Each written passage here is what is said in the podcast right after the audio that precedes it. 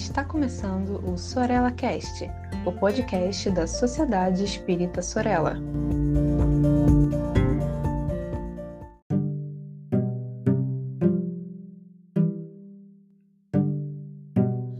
Olá a todos e a todas que dedicaram alguns dos seus minutos para estudar conosco a doutrina espírita. Meu nome é Roberto Dota e este é mais um podcast da série Arte e Espiritismo pelo Sorella Cast. Sejam todos e todas muito bem-vindos. Bom, hoje iremos tratar de um assunto muito discutido dentro do meio espírita, que é a linguagem nas produções literárias e não literárias. Não é raro a gente enxergar nos textos e nas palestras, sejam estudos para o grande público ou mesmo estudos dentro da intimidade de uma célula, dentro da própria casa espírita, uma linguagem erudita, rebuscada e bastante preciosista, que tende a tornar a compreensão menos clara, né? ou seja, torna o texto um pouquinho mais difícil. E aí, nós que frequentamos essas casas, nós que assistimos essas palestras, nos perguntamos: há uma razão para isso? Para gente tentar explicar como isso ocorre, antes a gente precisa ver ou levar em consideração alguns dos aspectos que podem acontecer isoladamente ou em conjunto. Né? Então, vou levantar com, com vocês aqui oito características, oito possibilidades de por que nós temos esse tipo de linguagem dentro do Espiritismo. O primeiro seria o período histórico das primeiras obras do Espiritismo o segundo ano de publicação das obras que temos como referência, né? pode ser tanto o livro dos Espíritos, pode ser também uma obra psicografada. O terceiro, o próprio interesse ou gosto do espírito. Sabemos que quando desencarnamos, mantemos os nossos gostos, as nossas particularidades, as nossas individualidades. O quarto, o nível do espírito comunicante, seja, um espírito mais ou menos elevado, nesse caso especificamente, como a linguagem mais rebuscada seria um espírito mais elevado, que tentaria adequar a sua linguagem para nós.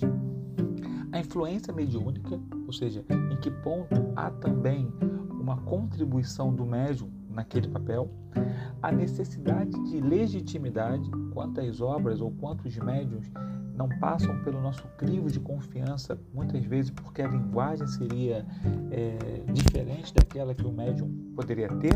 Então, uma psicografia de uma linguagem extremamente científica para um médium com pouca, pouca vivência, pelo menos nessa encarnação, das práticas é, científicas, poderia nos ajudar a legitimidade. O outro aspecto seria a elevação do pensamento pela linguagem, ou seja, eu me preocupo em usar uma linguagem que não atinja determinada sensibilidade para que ela possa gerar sempre um aspecto de elevação. Talvez, a título de comparação, nós pudéssemos pensar quando a gente assiste filmes, por exemplo, é, de muita violência, que a nossa mente ela fica muito ocupada com, aquele, com aquela ambiência espiritual e mental. E por fim, a referência específica de alguns médios. Então, muitas vezes um expositor acaba imitando, imitando um jeito que é próprio de um médico, de um médium específico. Por exemplo, é, a pessoa fala como se fosse o Divaldo, a pessoa fala como se fosse o Chico Xavier, né? Então, o que seria uma característica de um passa a ser por cópia a característica de vários. Então, esses oito aspectos me parecem que fundamentam boa parte de por que a nossa linguagem é rebuscada. Bom, mas diante dessas discussões, é, para que caiba no tempo do nosso podcast, nós vamos dividir esse estudo em três partes. Então, na primeira, iremos falar sobre o período histórico, o ano de publicação e o gosto público. É sobre isso que falaremos hoje. Depois, na segunda parte, vamos estudar o nível do espírito e a influência mediúnica. E na terceira parte falaremos sobre a necessidade de legitimidade, a elevação do pensamento e, por fim, a referência a esses alguns médios que são tomados como exemplo. Ok? Vamos lá? Bom, indo por parte, comecemos a falar sobre o período histórico das primeiras obras do Espiritismo. Sabemos que o Livro dos Espíritos data de 1857, ou seja, o meio do século XIX. O que, que isso nos ajuda a entender um pouco da linguagem. A gente tem que pensar que nessa época um dos pensamentos filosóficos era o cientificismo. A gente pode entender o cientificismo como uma concepção filosófica, né? mas que afirma a superioridade da ciência sobre todas as outras formas de compreensão humana da realidade, religião, filosofia metafísica e qualquer outro aspecto. Então, o que vai fundamentar a minha visão sobre a realidade é a ciência. E essa superioridade se daria pelo fato de ser ela a única capaz de apresentar benefícios práticos para alcançar o autêntico rigor do conhecimento, Então, abriria a mão da subjetividade e ganharíamos em objetividade e raciocínio. Essa é a premissa do cientificismo aqui, dizendo em pouquíssimas palavras. Nota que aqui a gente já está apontando para uma proposta filosófica que busca colocar o intelecto e o raciocínio, e portanto a razão, na sua fundação elementar. Dentro desse escopo, havia uma proposta de uma linguagem que desse conta de um novo rigor científico, e por isso as descrições, o tom acadêmico atingiam as publicações da época. Nós não devemos esquecer também que do seio do cientificismo nasceu o positivismo, que também é uma filosofia, e aqui tomar uma filosofia francesa, mas que também é uma filosofia francesa dessa vez, que propõe ordenar as ciências experimentais, considerando tais ciências o modelo por excelência do conhecimento humano, em detrimento das especulações metafísicas ou teológicas.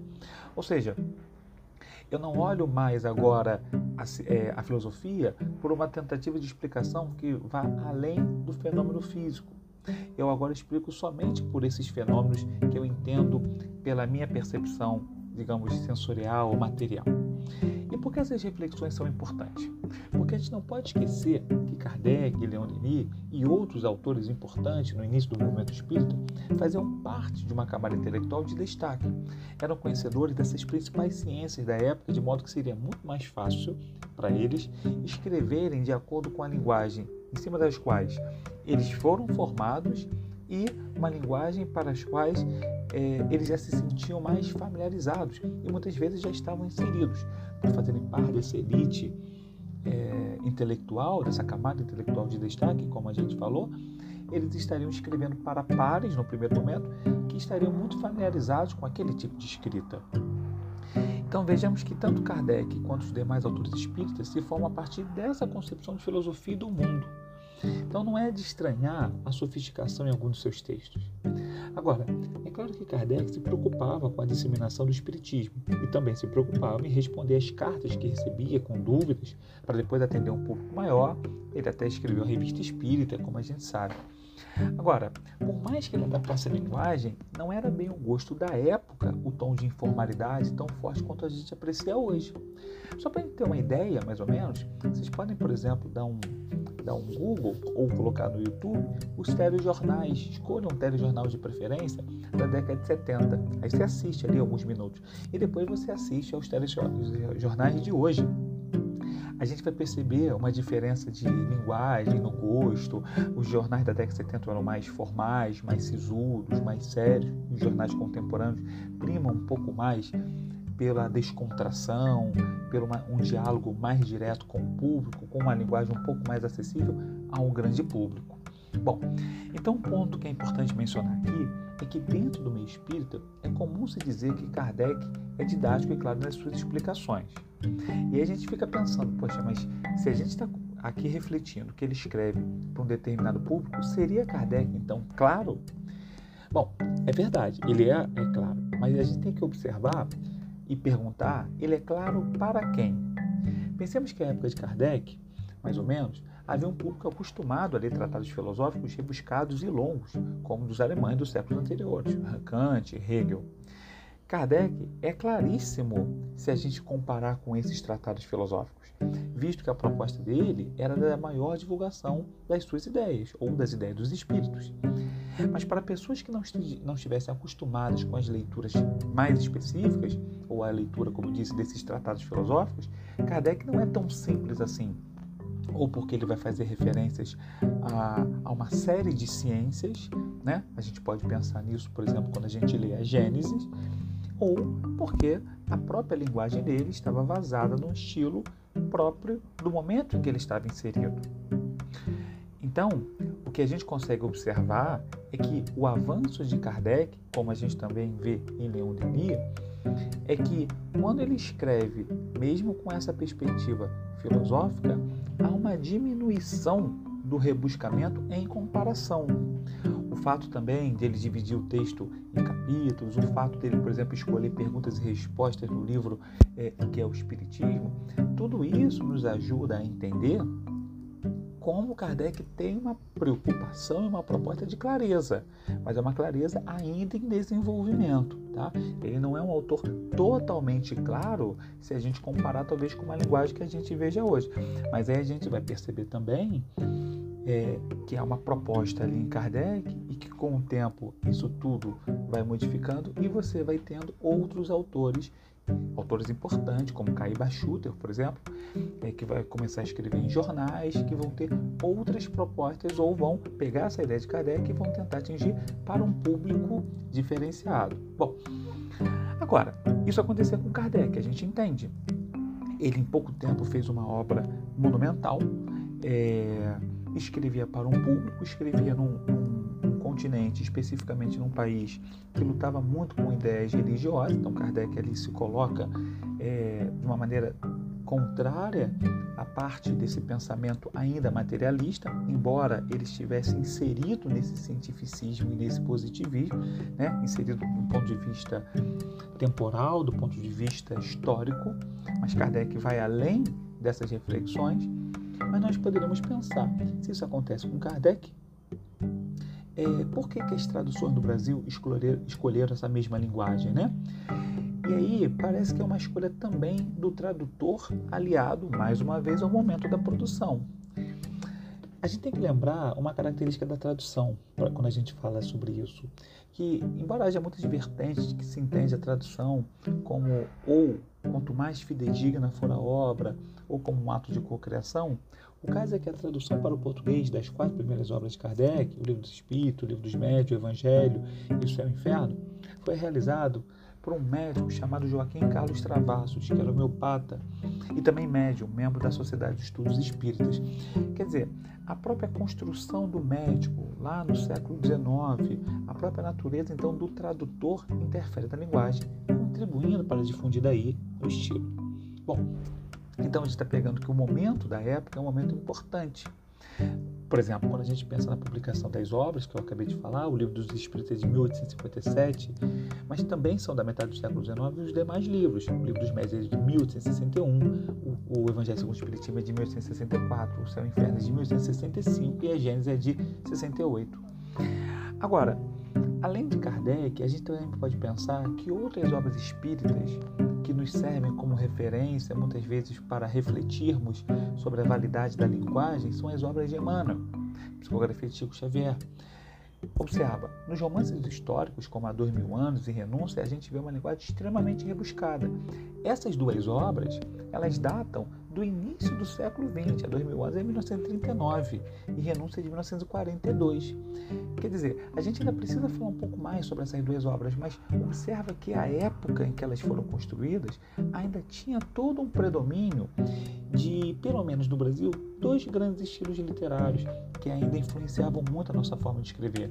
Uma é o estilo chamado romantismo, que embora tenha começado no Brasil em 1836, ele vai ser muito forte aqui nos corações dos autores, né? com as suas idealizações, com as suas subjetividades.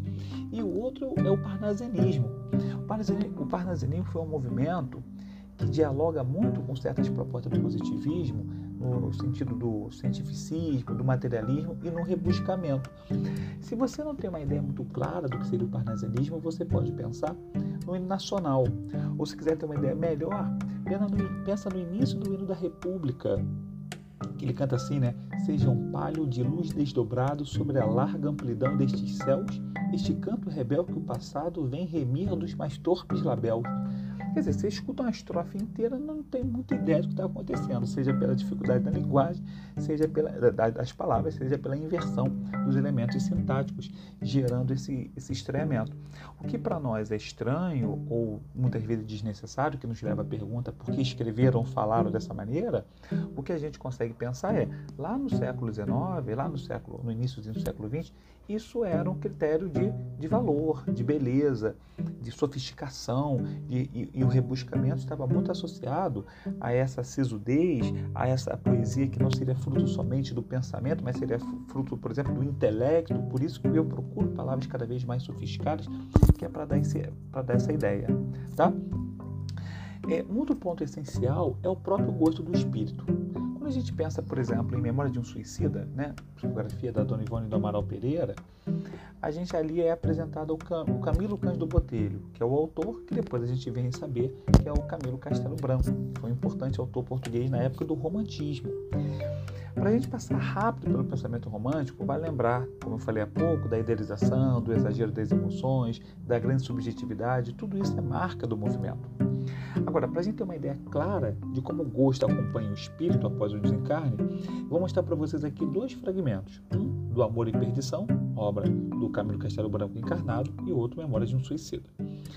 Em Amor e Perdição, um fragmento. Ele diz assim: Senhor Simão, Vossa Senhoria não sabe nada do mundo. Não meta sozinho a cabeça os trabalhos que eles, como o outro que diz, quando pegam de ensarilhar um homem, não lhe deixam tomar fôlego.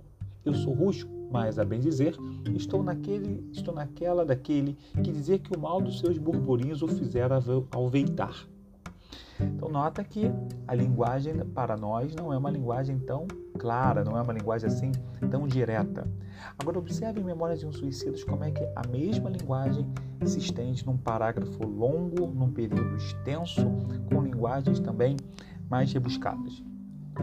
Em geral, aqueles que se arrojam ao suicídio esperam livrar-se para sempre de dissabores julgados insuportáveis, de sofrimentos de problemas considerados insolúveis pela timidez da vontade deseducada, que se acovarda em presença, muitas vezes, da vergonha, do descrédito ou da desonra, dos remorsos deprimentes, postos a enxovalharem a consciência, consequência de ações praticadas à revelia das leis do bem e da justiça.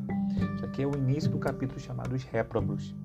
Então você, a própria palavra né, réprobos já nos ajuda a entender esse nível de sofisticação. Então, esse parágrafo nos ajuda também a perceber que o gosto do espírito é fundamental na escolha da linguagem. Tá? A gente precisa ainda falar muito mais coisas sobre isso.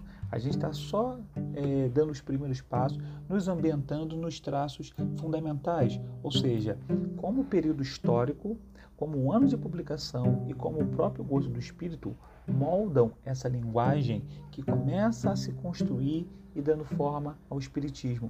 Então observa, ainda que eu tenha toda uma comunidade não espírita, há uma influência nessa linguagem, né? Como a gente falou do cientificismo e do positivismo, em alguns, algumas formas de escrita ali. Até porque isso também vai influenciar os autores, muitas vezes, a rebater essa ideia. E aí você rebate, normalmente mantendo aquela linguagem que era tomada como padrão, é, relevante, é, padrão como relevante e ao mesmo tempo aquela linguagem que era considerada como a principal. Ok? Pessoal, a gente continua nossos estudos mais para frente. Tentem, a partir de, dessas nossas leituras de hoje, lerem os textos espíritas, tentando localizar o tempo, o ano e a publicação, e a gente vê se a gente consegue estabelecer essas reflexões. Muito obrigado pela presença de todos, por dedicar esse tempo para nós. Tenham um excelente dia e voltamos mais para frente. Um abraço a todos, muita paz.